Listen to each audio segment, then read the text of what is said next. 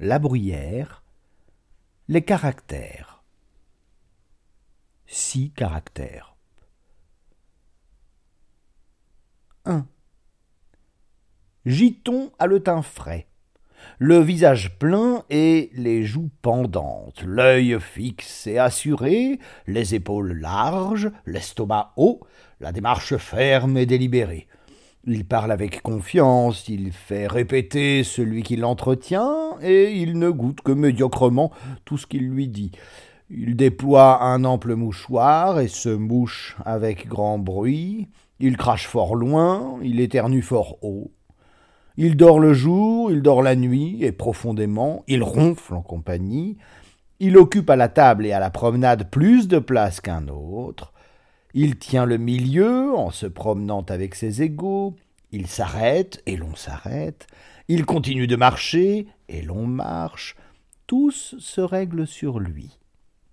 Il interrompt, il redresse ceux qui ont la parole, on ne l'interrompt pas, on l'écoute aussi longtemps qu'il veut parler, on est de son avis, on croit les nouvelles qu'il débite, s'il s'assied, vous le voyez s'enfoncer dans un fauteuil, croiser ses jambes l'une sur l'autre, froncer le sourcil, abaisser son chapeau sur ses yeux pour ne voir personne ou le relever ensuite, et découvrir son front par fierté et par audace. Il est enjoué, grand rieur, impatient, présomptueux, colère, libertin, politique, mystérieux sur les affaires du temps, il se croit des talents et de l'esprit. Il est riche. Caractère numéro 2, Théodecte. Ah, j'entends Théodecte de l'antichambre. Il grossit sa voix à mesure qu'il s'approche. Le voilà entré. Il rit, il crie, il éclate. Ah, en bouche ses oreilles, c'est un tonnerre.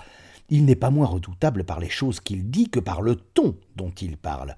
Il ne s'apaise et il ne revient de ce grand fracas que pour bredouiller des vanités et des sottises.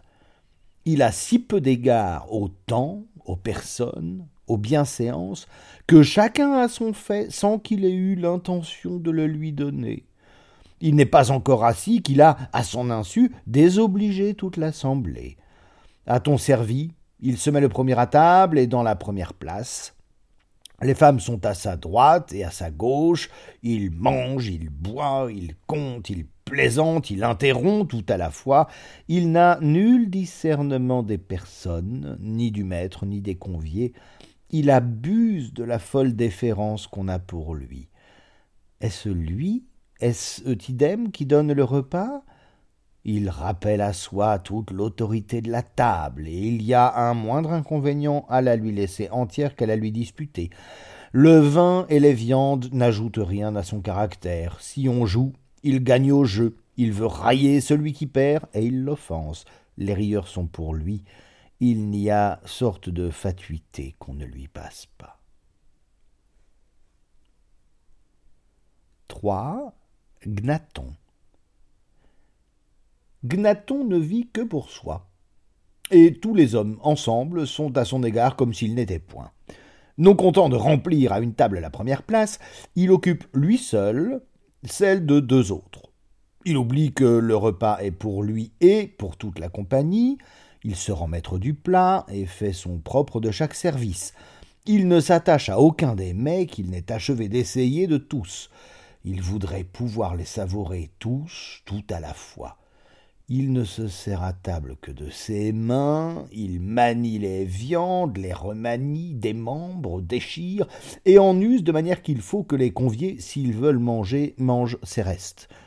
Il ne leur épargne aucune de ces malpropretés dégoûtantes capables d'ôter l'appétit aux plus affamés. Le jus et les sauces lui dégoûtent du menton et de la barbe. S'il enlève un ragoût de dessus un plat, il le répand en chemin dans un autre plat et sur la nappe, on le suit à la trace. Il embarrasse tout le monde, ne se contraint pour personne, ne plaint personne, ne connaît de mots que les siens, que sa replétion et sa bile, ne pleure, ne pleure point la mort des autres, n'appréhende que la sienne, qu'il rachèterait volontiers de l'extinction du genre humain. 4 à 6. Que dites-vous? Comment? Euh, Je n'y suis pas. Vous plairait-il de recommencer? J'y suis encore moins. Hein, je devine enfin. Vous voulez, à six, me dire qu'il fait froid? Que ne disiez-vous? Il fait froid. Vous voulez m'apprendre qu'il pleut ou qu'il neige? Dites euh, il pleut, il neige. Vous me trouvez bon visage et vous désirez de m'en féliciter. Dites je vous trouve bon visage. Mais répondez-vous cela est bien uni et bien clair, et d'ailleurs, qui ne pourrait pas en dire autant? Qu'importe, Assis Est-ce un si grand mal d'être entendu quand on parle et de parler comme tout le monde? Une chose vous manque, Assis, à vous et à vos semblables, les diseurs de Phébus. Vous ne vous en défiez point, et je vais vous jeter dans l'étonnement. Une chose vous manque, c'est l'esprit. Ce n'est pas tout. Il y a en vous une chose de trop, qui est l'opinion d'en avoir plus que les autres. Voilà la source de votre pompeux galimatia, de vos phrases embrouillées et de vos grands mots qui ne signifient rien. Vous abordez cet homme, ou vous entrez dans cette chambre, je vous tire par votre habit et vous dis à l'oreille Ne songez point à avoir de l'esprit, n'en ayez point, c'est votre rôle.